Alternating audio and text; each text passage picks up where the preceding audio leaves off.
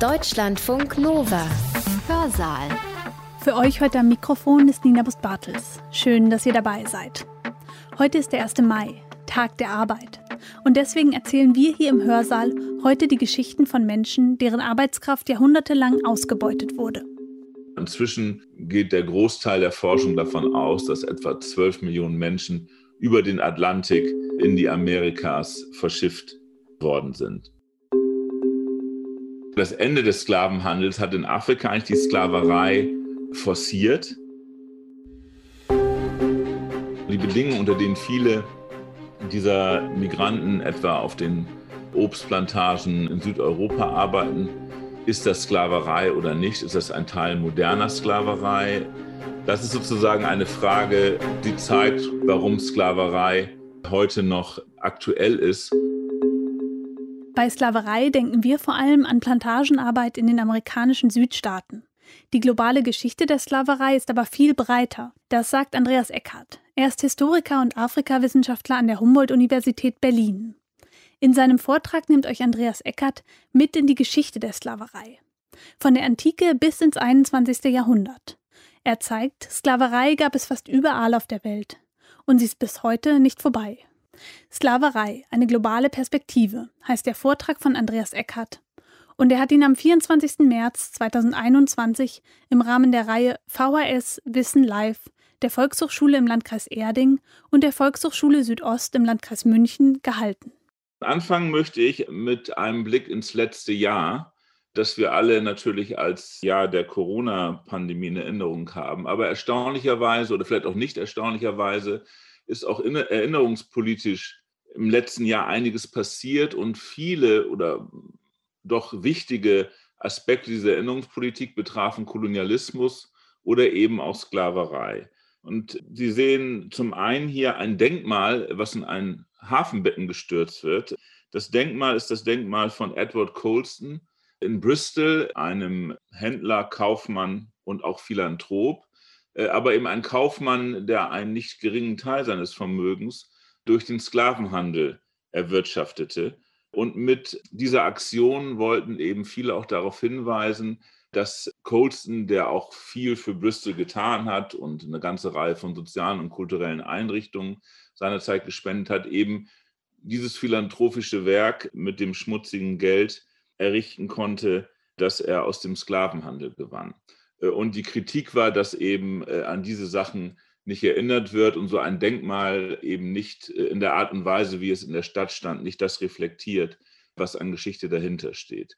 In der Mitte sehen Sie Baptiste Colbert, Finanzminister unter Ludwig dem 14. und Verfasser des Code Noir, ein wichtiges Werk, was eben den Umgang mit Sklaven in den Kolonien regelte. Und Sie sehen schon, dass da etwas rote Farbe auf dieser Figur ist, um auch deutlich zu machen, dass eben Blut an dieser Person klebt und seiner Geschichte. Und dann sehen Sie Woodrow Wilson, Präsident der USA in der Zeit des Ersten Weltkrieges und danach und auch für lange Zeit äh, Präsident der Universität Princeton. Und in dieser Zeit hat er sich eben sehr häufig für die Sklaverei ausgesprochen äh, und Deswegen gab es in den letzten Jahren verstärkt Initiativen, etwa ein nach ihm benanntes Zentrum umzubenennen. Und das ist im letzten Jahr auch geschehen. Das sind jetzt nur drei Vignetten, die darauf hinweisen, dass das Thema Sklaverei auch als Teil der Erinnerungspolitik in vielen Teilen der Welt wieder aktuell geworden ist. Und damit zusammen eben auch der Eindruck, dass das Thema in der Form immer noch nicht richtig äh, aufgearbeitet ist, dass vieles von dem, was wir heute erleben, in irgendeiner Form mit Sklaverei verbunden ist, dass Sklaverei nicht nur in Gebäuden, sondern eben auch in Politik, in Ideologie, in Wirtschaft weiterhin zu finden ist. Und sie ist auch ganz handfest zu finden, zum Beispiel äh, in der Form von ausbeuterischer Arbeit.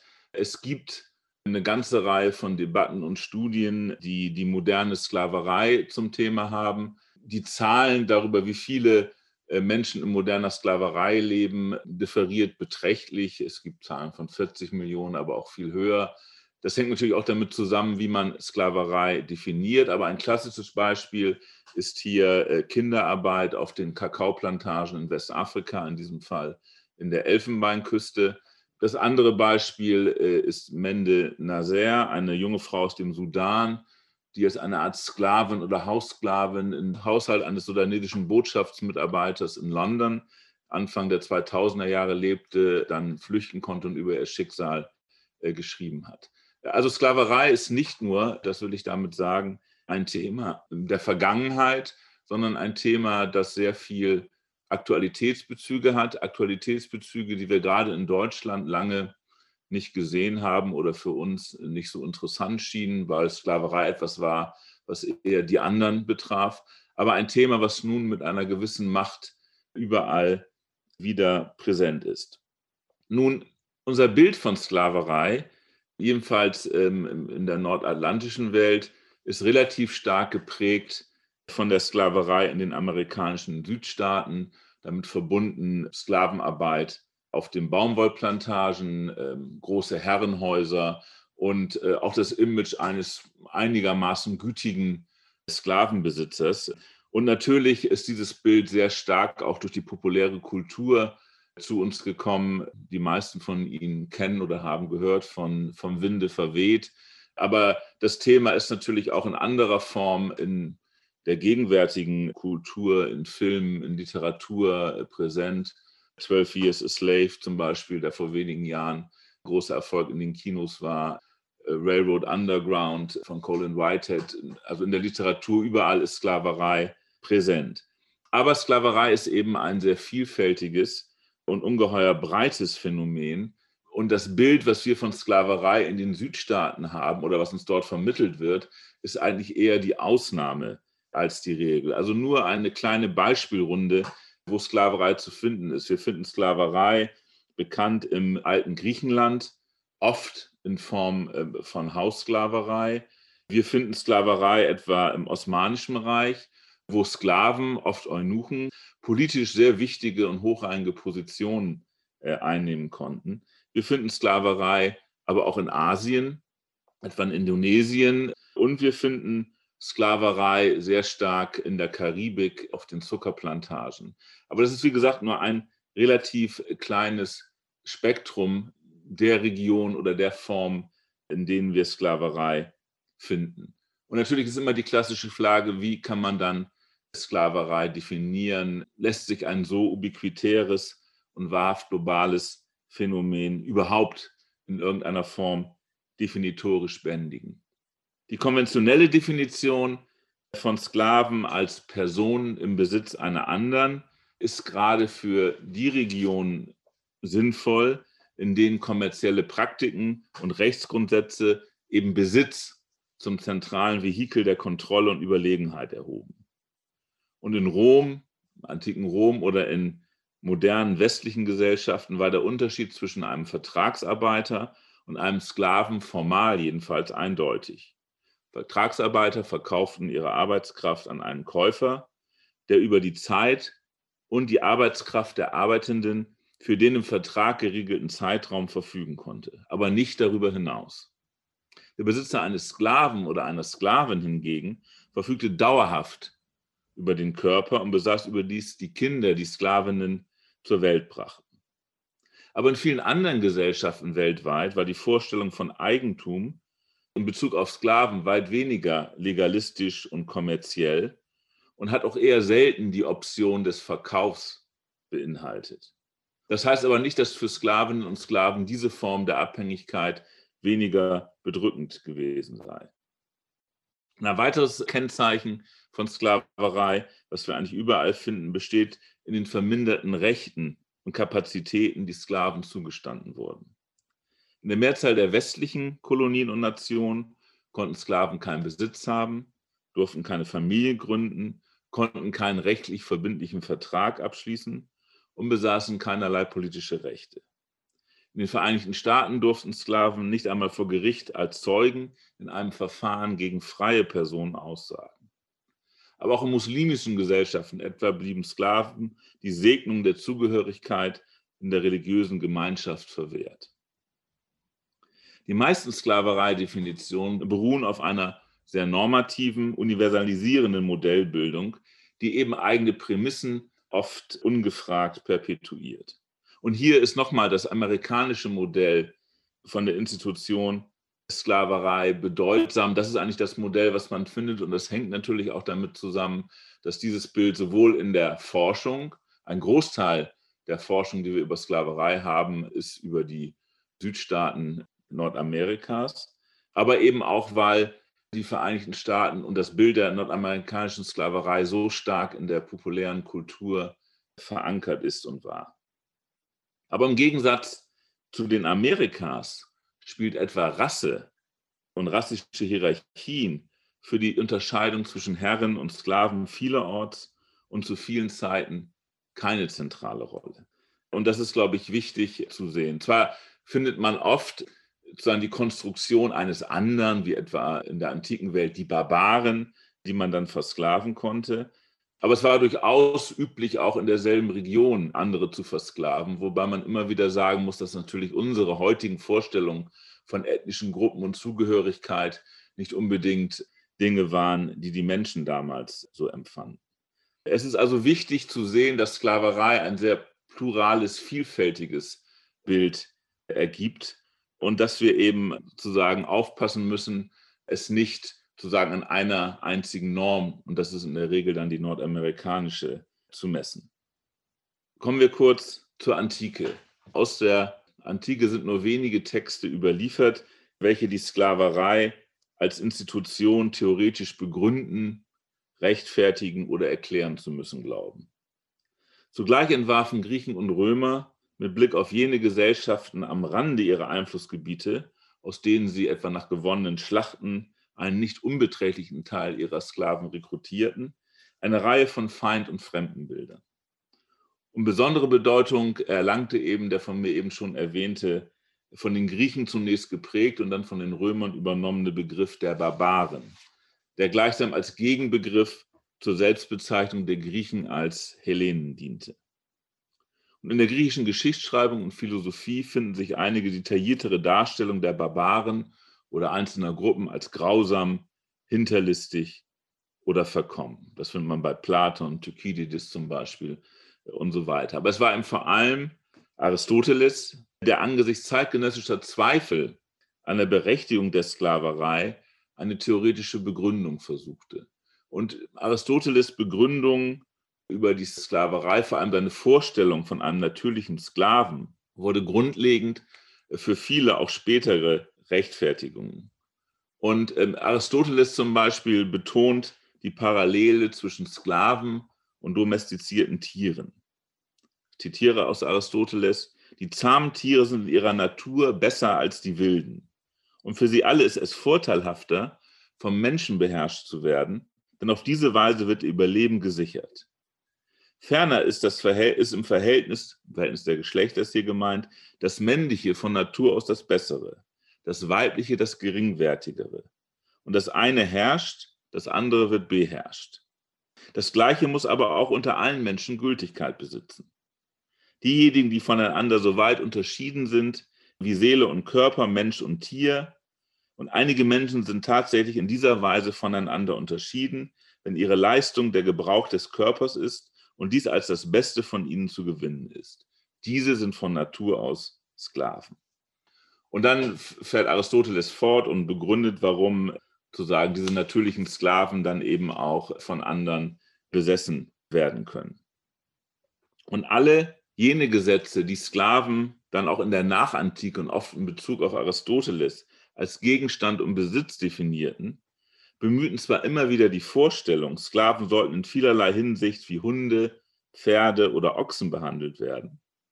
Zugleich kamen aber diese Gesetze nicht umhin, gleichsam das Menschsein der Sklaven anzuerkennen und regelmäßig darauf zu verweisen, dass Sklaven weglaufen konnten, ihre Besitzer überlisten konnten, rebellierten, mordeten, stahlen, Aufstände anzettelten und halfen, den Staat gegen äußere Gefahren zu schützen.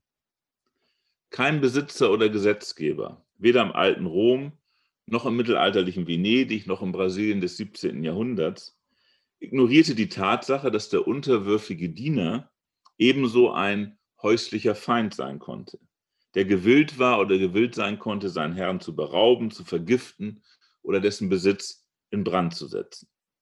Zu den gängigen Stereotypen über Sklaven und Sklaven gehört zwar auch der Verweis, sie seien loyal und treu wie gute Hunde.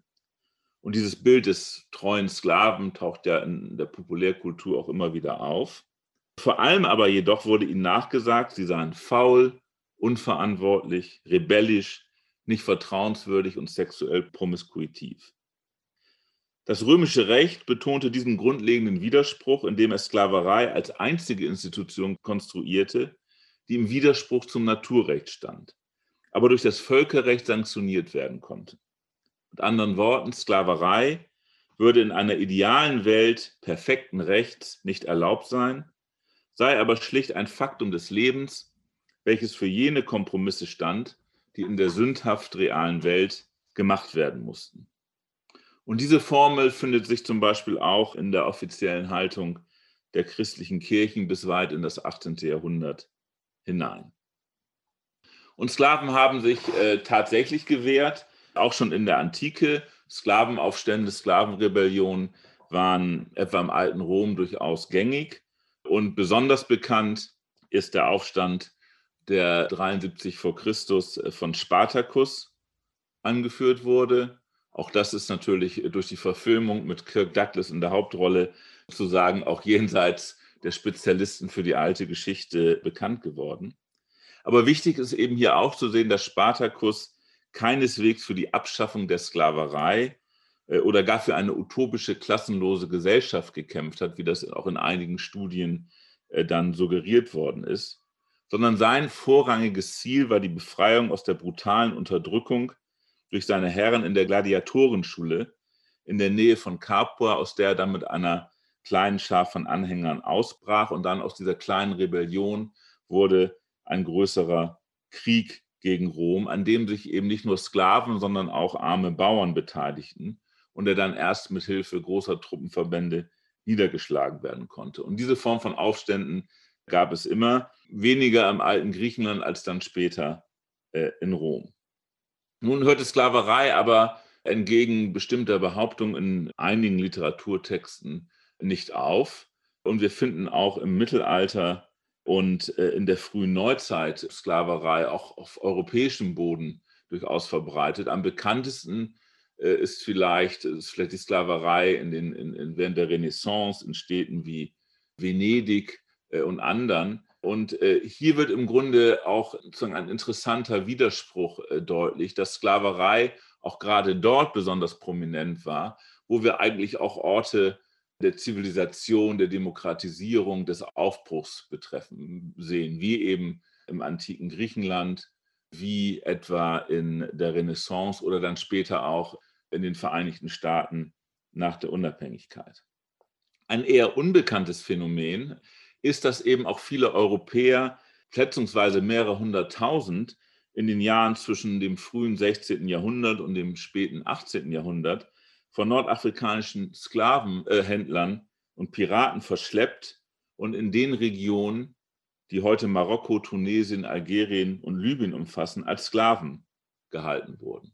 Das waren oft Seeleute und Fischer, aber im Prinzip lief jeder, der in dieser Zeit allein im Mittelmeerraum unterwegs war oder in den Küstengebieten Süd- und Westeuropas lebte, Gefahr, versklavt zu werden. Selbst in Nordengland und Irland waren Kosaren aus dem Maghreb unterwegs auf der Suche nach Sklaven. Und das Ziel war hier, anders als in anderen Kontexten, vor allem diese Sklaven wieder auszulösen. Etwa rund ein Viertel des Haushaltsbudgets nordafrikanischer Staaten bestand vermutlich aus Lösegeldern. Allerdings muss man eben auch sehen, dass umgekehrt Hunderttausende von Menschen aus Nordafrika von Freibeutern aus Europa versklavt und auf Galeeren vor allem zum Rudern eingesetzt wurden. Der afrikanische Kontinent gilt gemeinhin als die zentrale Quelle für Sklaven in der Weltgeschichte. Und das ist ein Bild, was zumindest dann ab dem 15. Jahrhundert eine gewisse Berechtigung beanspruchen kann das einzigartige Charakteristikum ist eben, dass wir es mit einer enormen Menge an versklavten Menschen zu tun haben, aber eben auch mit einer Vielfalt der geografischen Sklavenströme. Aus den Gebieten des subsaharischen Afrika, woher die meisten, aber eben keineswegs alle Sklaven stammten, gelangten Sklaven in nahezu jede Region der Welt, die ihre Arbeitskraft oder Dienste auszubeuten suchte. Und wir können vier größere Sklavenhandelskomplexe unterscheiden. Einmal den Transsahara-Handel, also hoch sozusagen aus Westzentralafrika in den Mittelmeerraum. Dann der Indische Ozean, zu sagen, der Teil eines sehr weiten Handelsnetzes war, das eigentlich bis nach China reichte.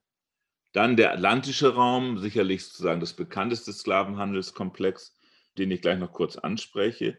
Und vor allem auch nicht zu vergessen der Handel innerhalb Afrikas selbst. Und jeder dieser vier Komplexe war unter sich dann wieder sehr viel segmentierter und vielfältiger, als es diese vier geografischen Bezeichnungen suggerieren. Das will ich jetzt im Einzelnen nicht mehr weiter ausführen. Trotzdem ist wichtig zu sehen, dass gerade innerhalb Afrikas, dass die Mehrheit der Menschen, die versklavt wurden, dann im Laufe der Zeit in Afrika blieben. Und der am besten erforschte Sklavenhandelskomplex ist der transatlantische Sklavenhandel. Und deshalb, weil es über ihn so viel mehr auch an Literatur gibt, gibt es eben auch die Tendenz, ihn als den einzigen Komplex zu sehen. Auch weil wir hier relativ gut die Zahlen nachvollziehen können, werden wir das für die anderen Sklavenhandelskomplexe sehr viel weniger tun können. Also es gibt heilige Kriege über die Zahl der Versklavten, aber inzwischen geht der Großteil der Forschung davon aus, dass etwa zwölf, etwas mehr als zwölf Millionen Menschen über den Atlantik in die Amerikas verschifft worden sind. Und wir wissen das auch deshalb so gut, weil eben der Handel mit Menschen für die, gerade für die europäischen Händler eben ein Geschäft war, über das sie auch genau Bücher geführt haben. Es gibt Zolllisten etc., wo auch das ja Unmenschliche dieses Sklavenhandels und dieser Sklaverei nochmal deutlich wird. Das war für die Zeitgenossen ein Geschäft wie jedes andere und da standen dann eben Schnaps und Decken und alle möglichen Sachen und dann eben auch Menschen auf der Liste dieser Kaufleute. Wichtig ist zu sehen, dass eben auch die Mehrzahl der Versklavten keineswegs nach Nordamerika ging, sondern nach Brasilien. Und dann gingen auch viele, äh, gerade im 19. Jahrhundert, als der Sklavenhandel offiziell eigentlich schon verboten war, nach Brasilien und nach Kuba. Natürlich dann in die Vereinigten Staaten und schließlich in die Karibik, auf die großen Karibikinseln, die sich dann zu dem großen Plantagenkomplex in der atlantischen Welt entwickelten. Die Zustände auf den Sklavenschiffen während der Atlantiküberfahrt, der Fachjargon dafür ist die Middle Passage, waren oft unvorstellbar grausam. Ein Sklavenschiff war oft kleiner und schneller als andere Frachtschiffe und war sowas, das hat ein Historiker mal beschrieben, war sowas wie ein Gefängnis auf See. Denn es war voller Waffen um die gefangenen Afrikaner in Schach zu halten. Und ein weiteres Merkmal waren die vergleichsweise großen Mannschaften. Kam auf einen direkt nach Amerika segelnden Frachter auf jede Schiffstonne im Schnitt 0,09 Mann Besatzung, waren es für Afrika 0,17. Denn bereits während der Monate an der afrikanischen Küste benötigte man relativ viele Menschen zur Bewachung der Sklaven, die zuerst an Land festgehalten wurden. Dann brauchte man sie für den Bootsverkehr mit dem Schiff und entlang der Küste, weil oft konnten die Schiffe nur weiter draußen landen und man musste dann irgendwie mit kleineren Booten die Sklaven auf das Schiff schaffen. Und auch während der Überfahrt mussten zahlreiche Matrosen zur Kontrolle abgestellt werden, denn afrikanische Sklaven waren keineswegs irgendwie gewillt, ihre Gefangenschaft an Bord passiv zu erdulden.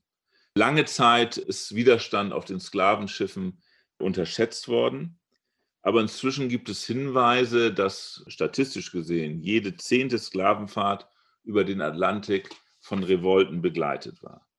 Zumeist blieben sie ohne Erfolg, oft wurden sie auch mit massiver Gewalt niedergeschlagen, aber gelegentlich gelangt es Sklaven durchaus, das Schiff zur Rückkehr an die afrikanische Küste zu zwingen und zuweilen endete ein Aufstand auch mit der totalen Zerstörung des Schiffes auf hoher See. Es wird oft vom sogenannten Dreieckshandel äh, gesprochen. Das hieß, es kamen Waren von Europa nach Afrika für den Tausch gegen Sklaven. Und es gab in großen Sklavenhäfen wie Nantes oder Liverpool oder Bordeaux auch wirklich Fachgeschäfte, die sozusagen entsprechende Dinge vorhielten, von denen man glaubte, dass das Dinge seien, die die afrikanischen Herrscher oder Händler, mit denen man dann die Sklavengeschäfte machten, dass denen das gut gefallen würde.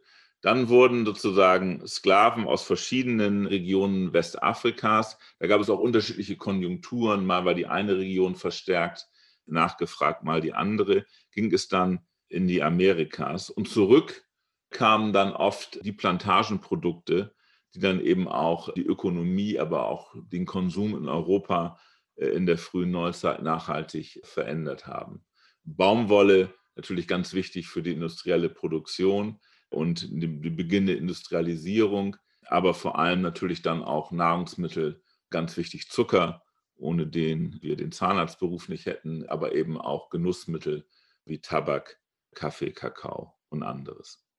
Eine Person, die auch auf einem solchen Sklavenschiff oder sehr wahrscheinlich auf einem Sklavenschiff von Westafrika, Region des heutigen Nigeria, nach Amerika verschleppt wurde, war Olauda Equiano oder auch Gustavus Wasser, wie er sich genannt hat.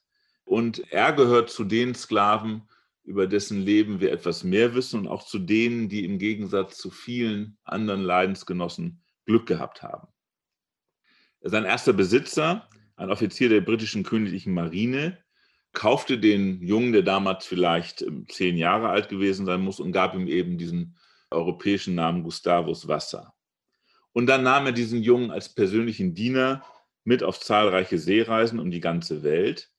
So blieb Equiano Plantagenarbeit weitgehend erspart und er wurde sogar von seinem Herrn für einige Zeit nach England zur Schule geschickt, wo er lesen und schreiben lernte.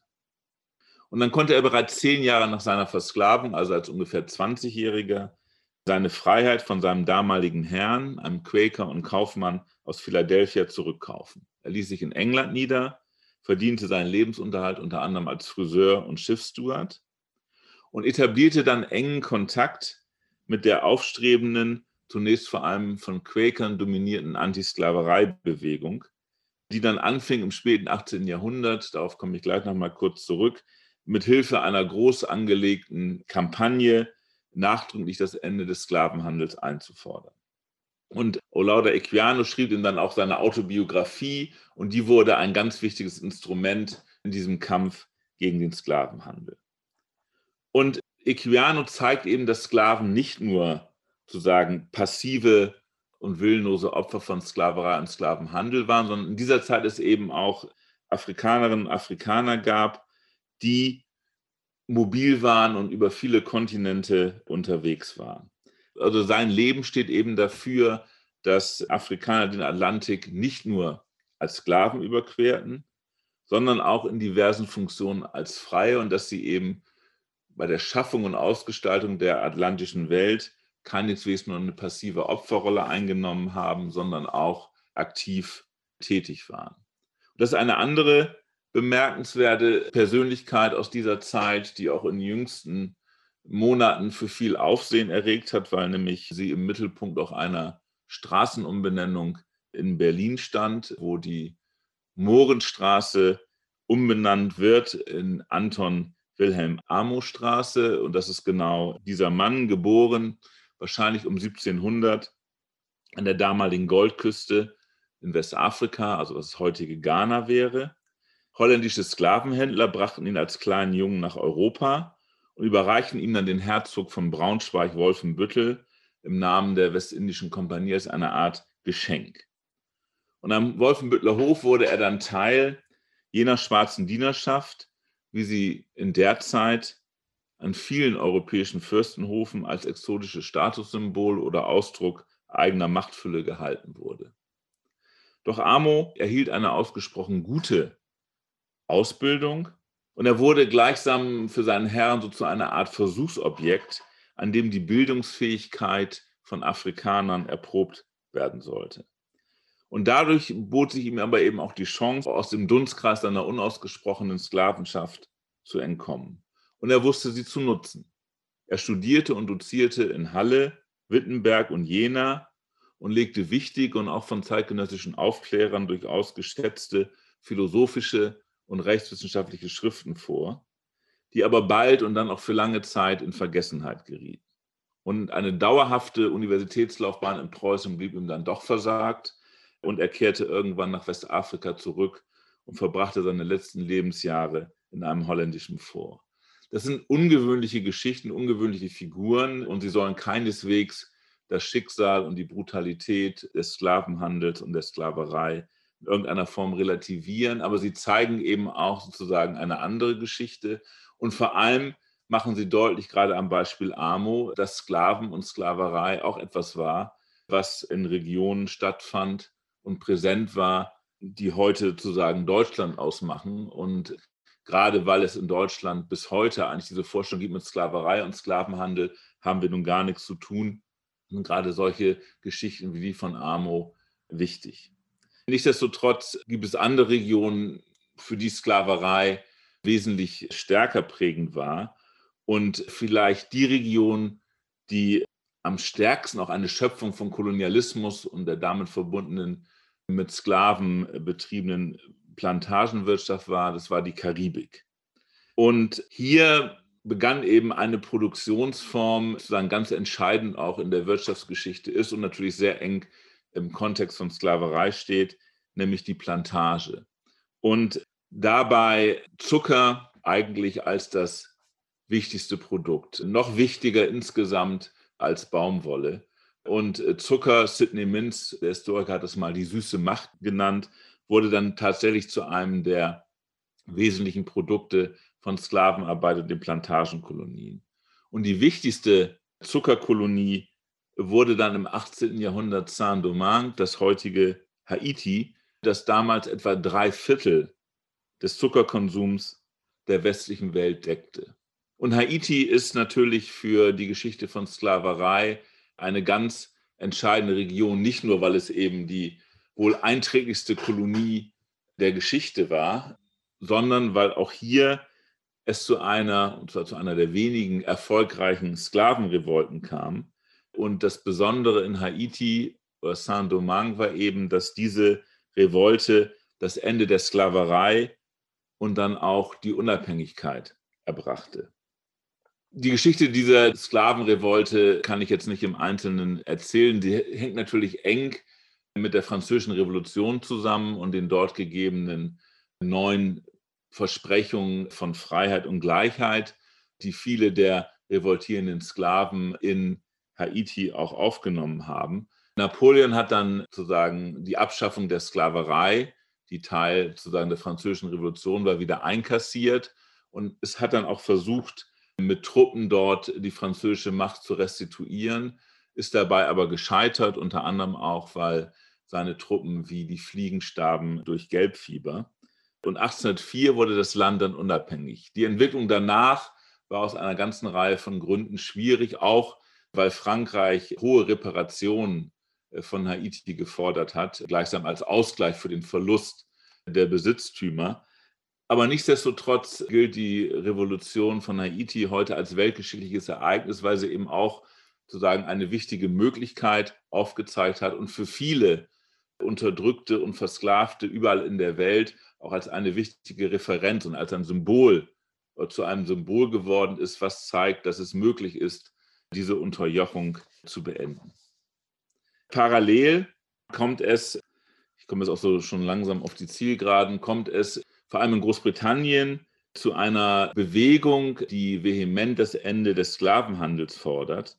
Und inzwischen ist man sich relativ einig in der Forschung, dass das Ende oder die Abschaffung des Sklavenhandels die politische Zerstörung eines weiterhin prosperierenden kolonialwirtschaftlichen Systems gewesen ist. Das heißt, für das Ende von Sklaverei und Sklavenhandel kam demnach Ideologie und Politik eine größere, zumindest eine ebenso große Bedeutung wie der Ökonomie zu. Also mit anderen Worten, die Sklaverei stand eigentlich nicht mehr dem wirtschaftlichen Fortschritt im Wege, sondern sie schien politisch und moralisch nicht mehr länger tragbar zu sein. Die mehrheitlich von Evangelikalen getragene Abolitionsbewegung in Großbritannien etwa, also diese Bewegung fasste Sklaverei als Sünde und Verbrechen gegen die göttliche Vorsehung auf und der Kampf gegen Sklavenhandel wurde als eine Art Kreuzzug individueller und nationaler Sündenreinigung geführt.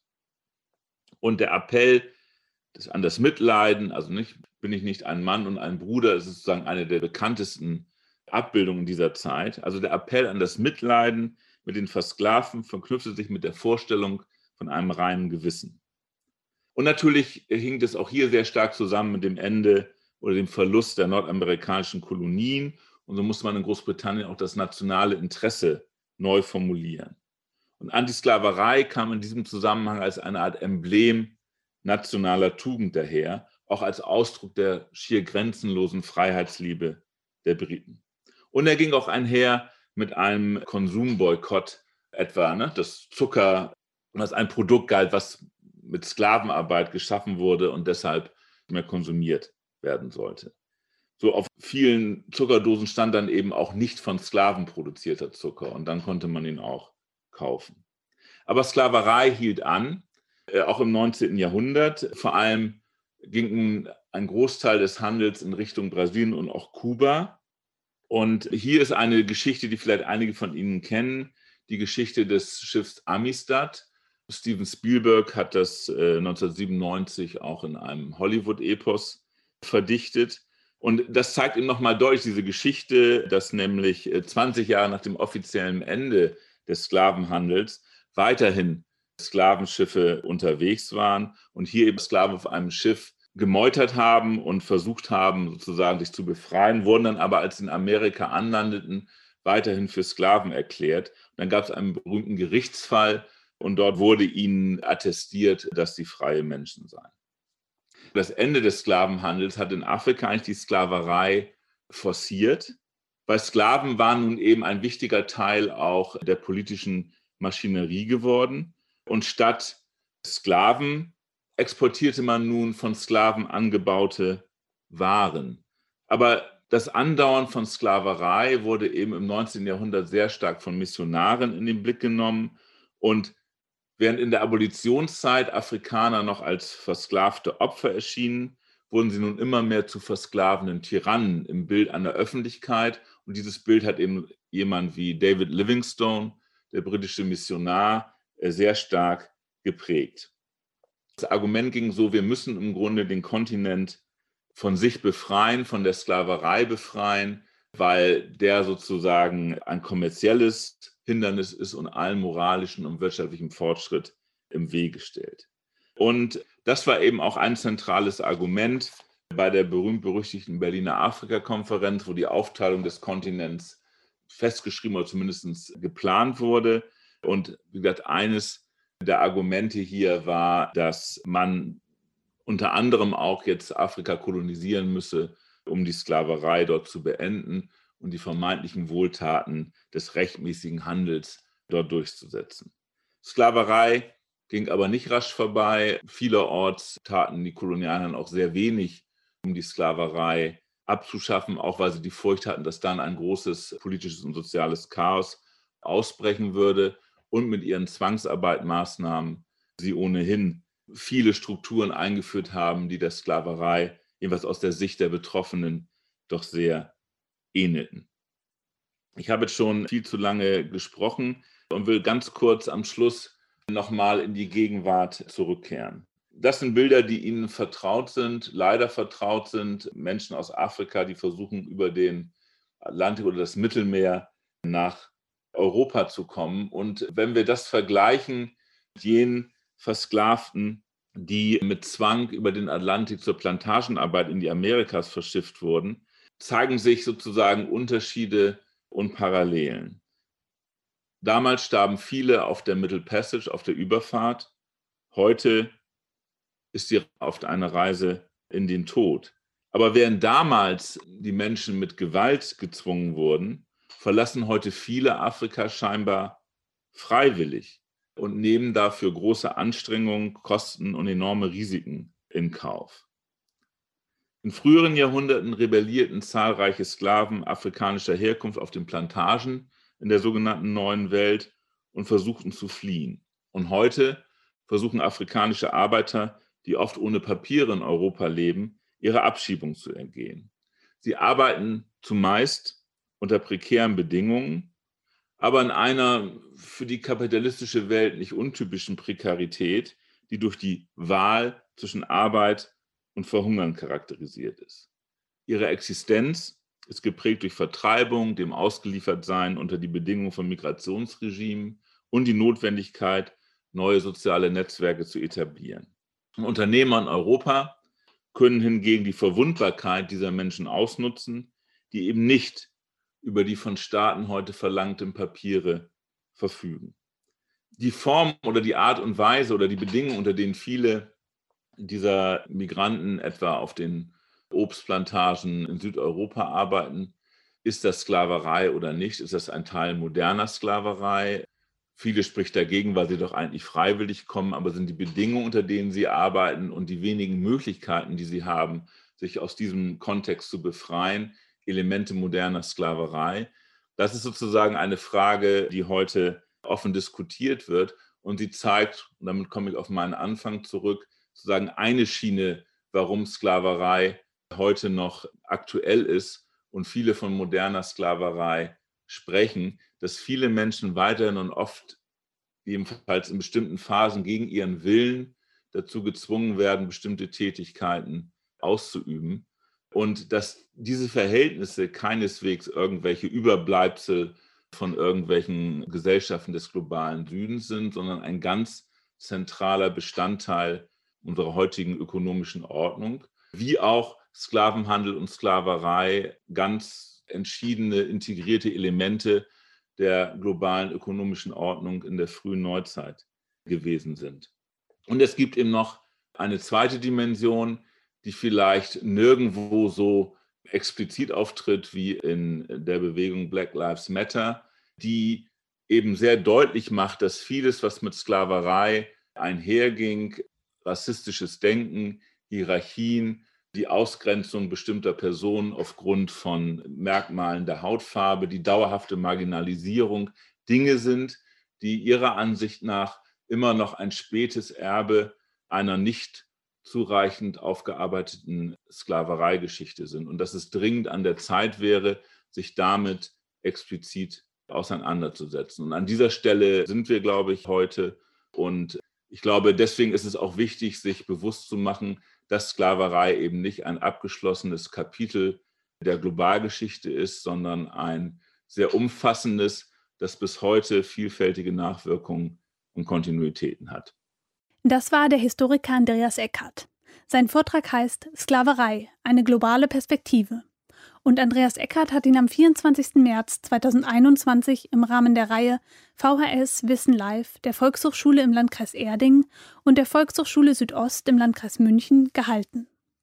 Und wenn ihr mehr über die haitianische Revolution erfahren wollt, die Andreas Eckert in seinem Vortrag angesprochen hat, dann könnt ihr euch unseren Hörsaal vom 3. April anhören.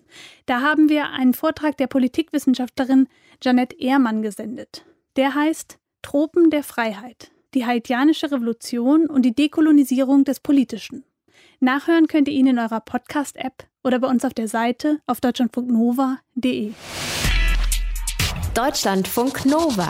Hörsaal. Samstag und Sonntag um 18 Uhr. Mehr auf deutschlandfunknova.de.